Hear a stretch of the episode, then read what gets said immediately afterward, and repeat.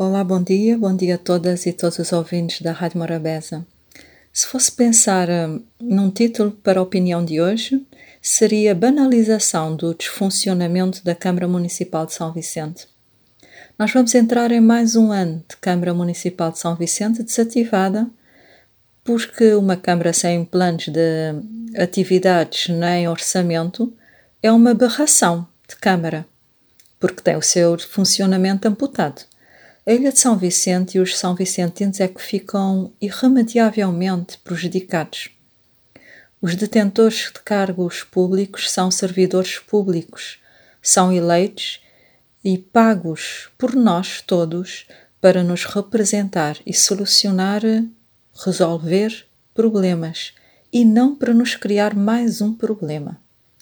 Vamos ter hum, de carregar nas costas até às eleições um presidente de Câmara Municipal, uma Câmara Municipal de São Vicente e uma Assembleia Municipal que quebraram o seu compromisso com a população e com a ilha, enxovalhando a democracia e os valores democráticos.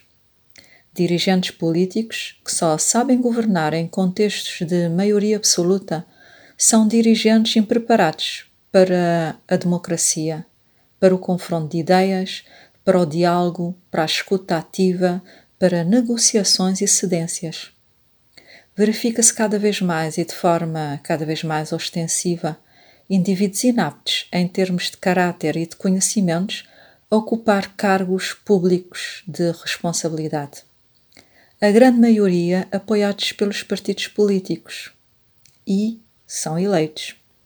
Os partidos políticos têm responsabilidades acrescidas cabe aos partidos políticos a capacidade e a responsabilidade de fazer uma filtragem, afastando do centro do poder indivíduos inaptos, indivíduos antidemocráticos e que não preenchem o perfil exigido para ocupar cargos de liderança. E caso não sejam criteriosos na escolha dos seus candidatos, devem pagar por isso em termos de popularidade. Devem sofrer nas urnas pesadas derrotas. O retrocesso democrático começa nas urnas, quando aparece como candidatos indivíduos sem condições nem credibilidade para representar os interesses coletivos. O povo, muitas vezes enganado, vota e são eleitos. Se repararmos, não é preciso golpes de Estado nem grupos armados para que um déspota chegue ao poder. Poderá fazê-lo tranquilamente pela via democrática participando nas eleições e sendo eleito pelo povo. O que Chávez na Venezuela, Jair Bolsonaro no Brasil, de Donald Trump nos Estados Unidos, são exemplos disso. E o que falhou para chegarem ao ponto de se tornarem candidatos? As barreiras de proteção democrática, o filtro que os partidos políticos têm que fazer para que depois não se caia no vale tudo a Ilha de São Vicente e todos os são vicentinos sentem-se defraudados. Uma boa gestão autárquica tem benefícios imediatos na, na vida dos são vicentinos e no desenvolvimento da ilha. O poder local é o poder mais próximo da população. Não pode chegar ao ponto em que chegou sem sofrer consequências. Não podemos aceitar passivamente essa ruptura com as regras democráticas esse legitimar da linguagem civilizada, desse desrespeito com aqueles que se dirigiram às urnas para votar. Nós. Para isso, hum, para mim, essa situação de ingovernabilidade era previsível, conhecendo o temperamento de determinados atores envolvidos.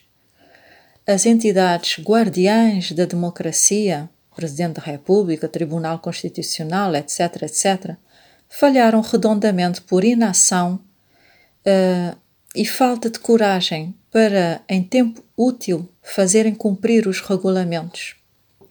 As barreiras de proteção da nossa democracia revelaram-se de papel. Basta um tímido contacto com o líquido para desaparecerem. Cada um como pode foge o rabo à seringa, desresponsabilizando-se, e para mim essa é a maior crise do país. A população são vicentina tem razões de sobra para andar indignada e ressentida. O poder local neste momento em São Vicente é uma canoa furada lançada ao mar. É preciso ter apego, é preciso ter amor por São Vicente. Isso não se faz por palavras nem por discursos ornamentados, mas sim por gestos, por atitudes. Uma boa semana.